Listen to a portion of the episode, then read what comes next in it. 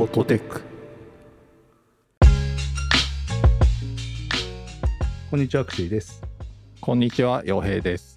この番組ではほっと一息つけるテックな話題をテーマに雑談を交えつつ話していきます洋平さんに耳寄りな情報があるんですが、なんでしょえー私のパソコンが MacBook Air になりましたう。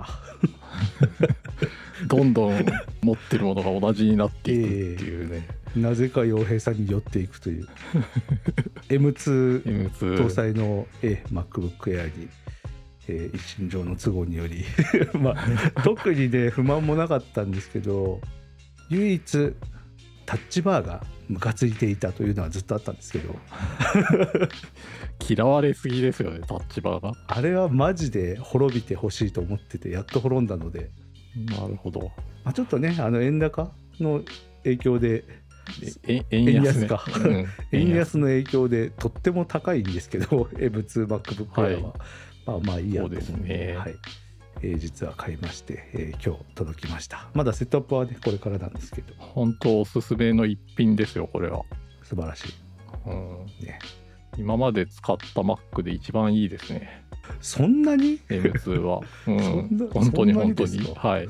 や僕も自腹で Mac は多分もうえー何代目かな？6代目とかだと思うんですけど、うん、まあ、あとね仕事とかで言ったらもう本当にそれこそ何十代も触ってますけど Mac もねいろいろありますけど。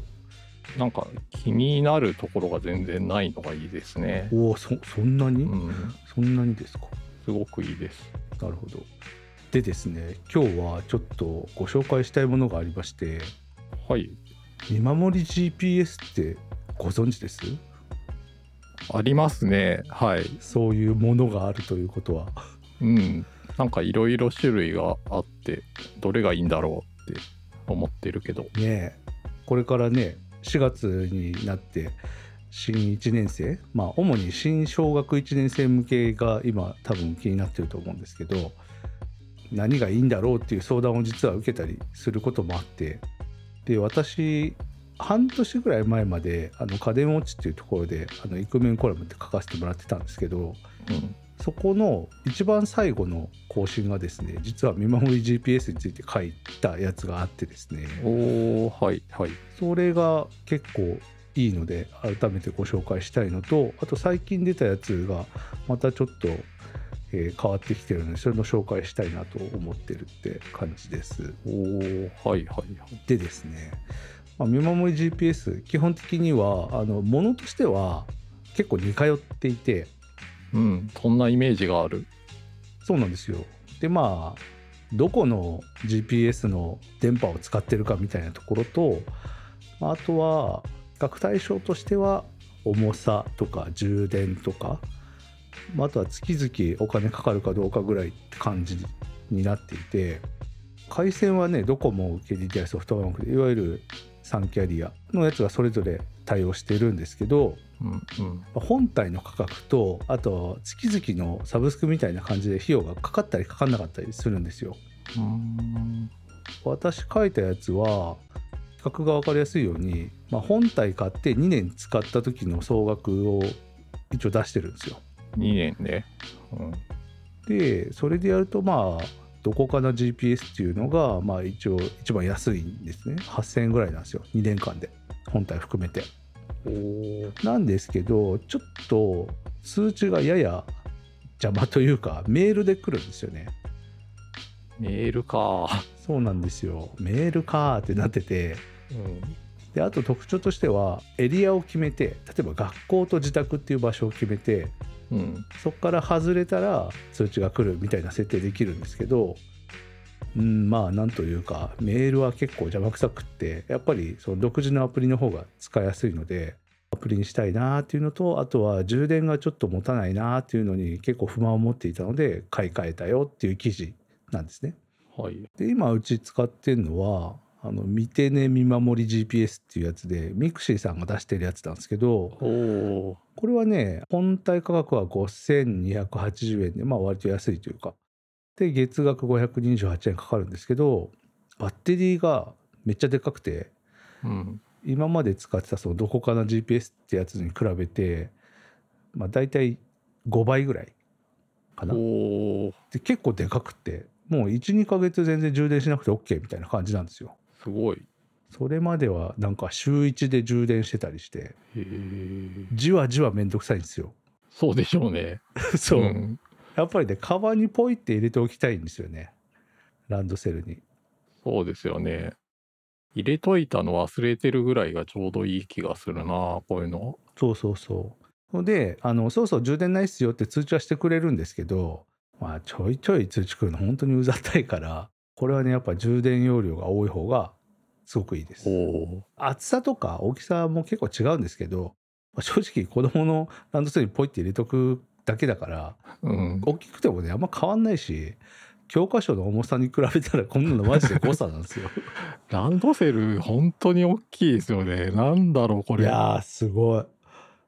今うち3年生が終わるタイミングなんですけど、はい。ウルトラ重いですよそうですよね。1年生の時とかちょっとしいやほんとえすごい。これちょっと大丈夫みたいな。ないんやか、ほんとね大変ですよ今。うん、めっちゃ重たい。そう。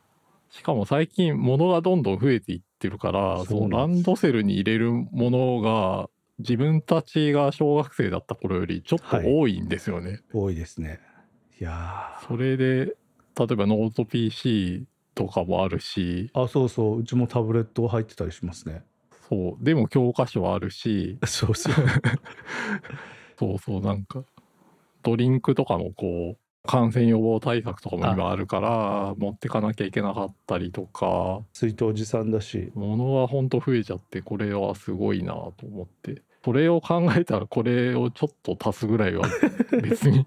うん。いや本当ですよだって 34g が 54g になっただけですけど 20g は本当マジで誤差です。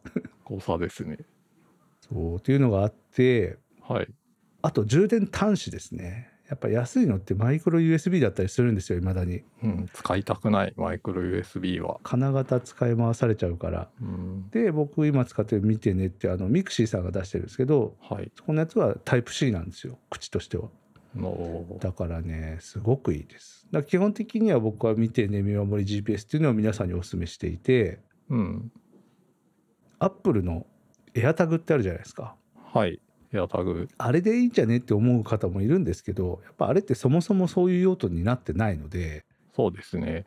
うん。なので全然おすすめできないなという感じで。やっぱね先生が iPhone 持ってたりするとうんうん。あるよって通知いっちゃうはずなんですよ AirTag はいはい。でそれってまああんま良くないじゃないですか。うん。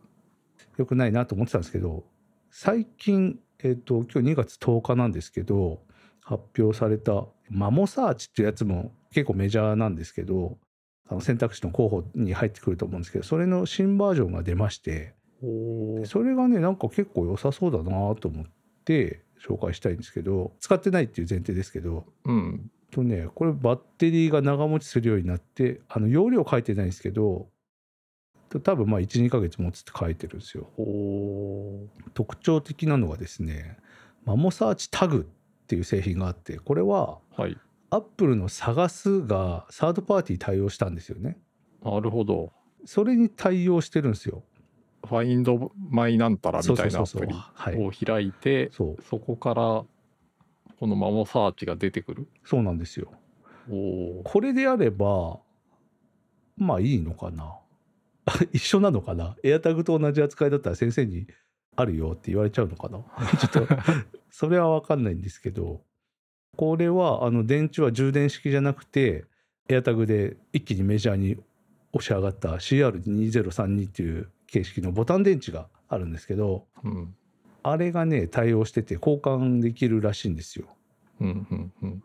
これはすっごくいいんじゃないかなと思って。ちょっと試してないのでなんかもろ手を挙げてこれが絶対いいですとは言えないんですけど一応おすすめの順番としてはその専門の用途で作られているミクシーさんのやつ。見てね見守り GPS ってやつが僕はおすすめで。はい。その次にこのマモサーチのマモサーチタグってやつはいいのかもしれないなと思って見てます。おーちょっと興味があるんですけど、はい。興味があるポイントは見てねってはい。ネットサービスじゃないですか。あのアルバムね。はい。有名なはい。家族がいる人だと今デファクトスタンダードになってる家族アルバムのサービスだと思うんですけど、うん。これなんかサービスと連動している要素とかあるんですか？多分ないですね。わないんだ。多分ないけどあのブランドとしては一緒なんですよ。へえあーえっ、とね見てねというブランドがまず一つあってはい。その中で見守り GPS 年賀状ギフトアニバーサリーブック出張撮影って言ってアルバムを基調としていろんなプロダクトをやってるって感じっぽいですね。で最近その他の子供に見せる用のアプリがあのサービス終了するっていうお知らせあったんですけどそこの結構急な話だったんですようんうんうん。年末11月に発表されてあと1ヶ月で閉じますみたいなでインポートエクスポート何もできませんみたいな話が発表されたんですけどその後ミテネさんが「あうちが引き取りますせ」っつって口用意してあのインポートできるように準備したりとかしててうんうん。結構ねこのアルバム共有系ですごい本気の動きをしてる あのプロダクトなので僕はすごい見てで応援してるんですけどあの普段はごめんなさい使ってはいないんですけど他のね iCloud で私はもう始めちゃったのでサービスを乗り換えるのって結構大変だから、そっちはやってないんですけどそうなんですよね。僕も使ってないんだけど、使ってない最大の理由は自分の子供がちっちゃい頃ってスマートフォンをこう年配の人が使うはいはいはい状況じゃなかったんですよ。ああなるほど。だから結局これって親のためじゃなくてはい。どちらかというとこう孫の姿が見たい祖父母のためにあるからそうそう。その祖父母がスマホ使うっていう状況になってなかったから自分も使わなかったんですけどそうなんですよね、結果としては使っとけばよかったなって。今はもうみんなスマホ持ってるんで。確かに。時代がすっかり変わっちゃって。そうなんですよ。うちの親も普通にもう今スマホ持ってるしな。そうそう。うん。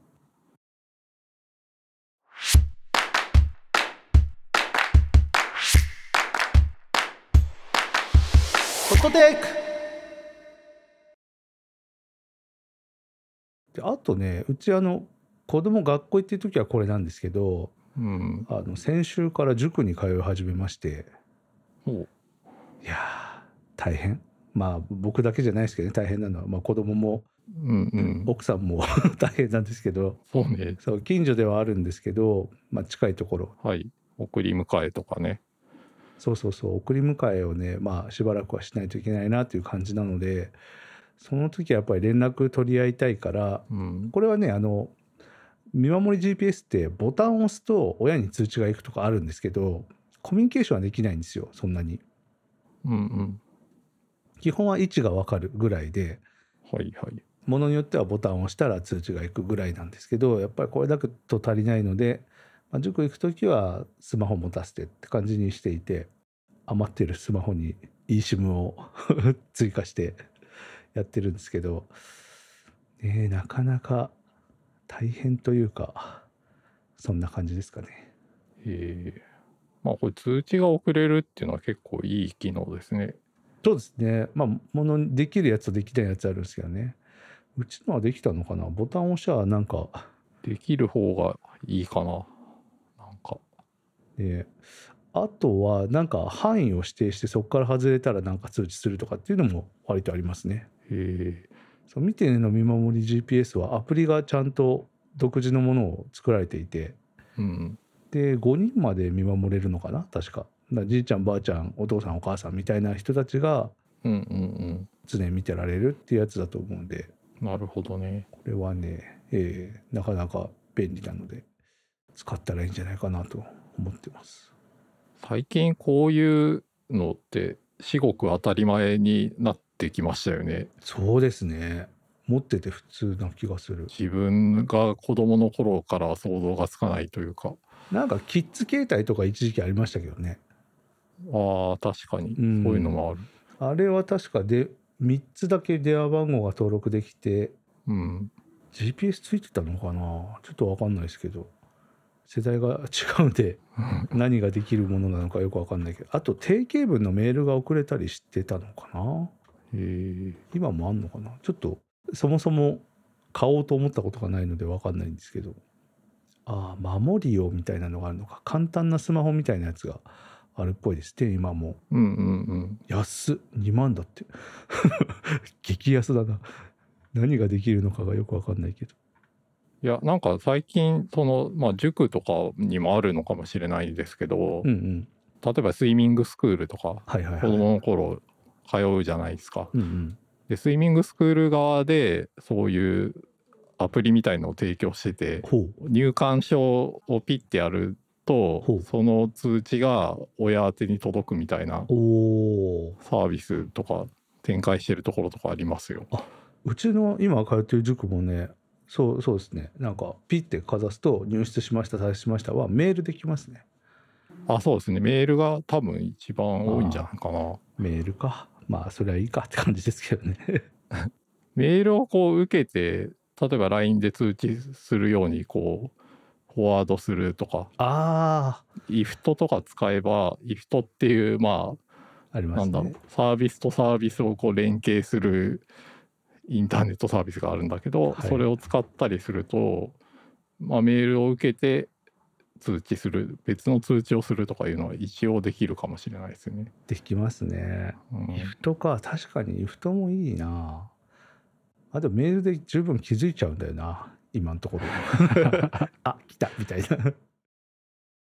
ちょっとあの串井さんが紹介してるやつとずれるかもしれないんですけど、はい。まあ、僕が住んでる福岡市だとはい。なんか実証実験みたいのをやってて。出た。すぐ実証したがる 子ども見守り事業みたいのがあるんですよ。そこで学校の方からそのデバイス配られたりとかしてましたね。え？す お金払えば使えるし払わなくてもまあ一定そのサービスの一部の機能利用できますよみたいな。えめちゃくちゃいいじゃないですか いいなえそれなんてやつ？子供見守り？サービスはこれ九州電力の多分なんだろう社内ベンチャーみたいな感じなのかな？ちょっとちょっとこれじゃあ作ってるサービスで。おった場合。そう そうちょっと。おった場合。めちゃめちゃ方言じゃないですか？そう最高ですよねこの名前。えいいな。あいいですね。あ見守り端末。へそうえそう。でこれはねいわゆる GPS じゃないんですよね。え別なんです。あ基地局。Bluetooth だけでうこうわつながっててただ Bluetooth のその信号を読み取ってくれる端末がその九州電力なんで電力インフラがあるからそのいろんなとこに街中に設置してあるんですよ。本当だ。だってイメージ図は電柱ですよ。そうそうそうそう。だからその Bluetooth 拾える。電柱に。電柱に Bluetooth 反応してそれで今いる場所が大体わかる。GPS ほど正確じゃないけどまあざっくりわかるみたいな感じ。へえで見守りを手伝いたいっていう大人たちもそのためのなんていうの Bluetooth 信号を拾うためのアプリをはいはい入はい。れてアプリの GPS と位置情報をこう照らし合わせながら Bluetooth の信号を拾えるみたいなことができる。いい。へえ市内3000箇所以上に設置された見守りポイント。へえいいな。そうそうそう。でプラスそのアプリを入れてる大人たちがってことですよねそうですね。ほえーすげえ。これちょっと面白いですよね。やっぱ子供育てるのは福岡だな。やたら福岡を上げる。福岡を推しが激しい。めちゃめちゃ押していく。あそうなんだすげえな。さすがだぜ福岡、うん。へえ。なるほど。うん、ね、そんな感じで。ちょっとね、うん。あの見守り GPS もし悩んでる方いたらそういう選択肢もあるっていうのでちょっとそうですね。使ってみては。あまあスマホが一番ね 便利というか何でもできるんでいいんですけど一応小学校1234ぐらいまではまあこれでいいのかなっていう感じはしますね僕は。そうですね。うんうん、すごい進歩してるんだなっていうのがうん、よくわかりました。うち丸3年使ってますけどやっぱり安心感が全然違いますね。あそうそう帰ってくるなとかうん、ちゃんとまっすぐ帰ってきてるなあの経路も全部残るんですよどの道歩いてきたみたいな。おはいはい。あのねやんちゃな男の子のお母さんは むしろそれを見て心配になるらしいですけどまっすぐ帰ってこいやみたいな。なので、ねなるほどなちょっとよかったら持たせるのも検討してみてくださいという感じです。でフォトテックでは皆さんからの感想をお待ちしています。ツイッターでハッシュタグハッシュホットテックをつけて感想や取り上げてほしいテーマなどをぜひツイートしてください。またお便りは番組公式 Twitter からリンクしています。ご用の方はそちらからお願いします。番組が気に入っていただけた方は是非ポッドキャストアプリや Spotify などで購読をよろしくお願いいたします。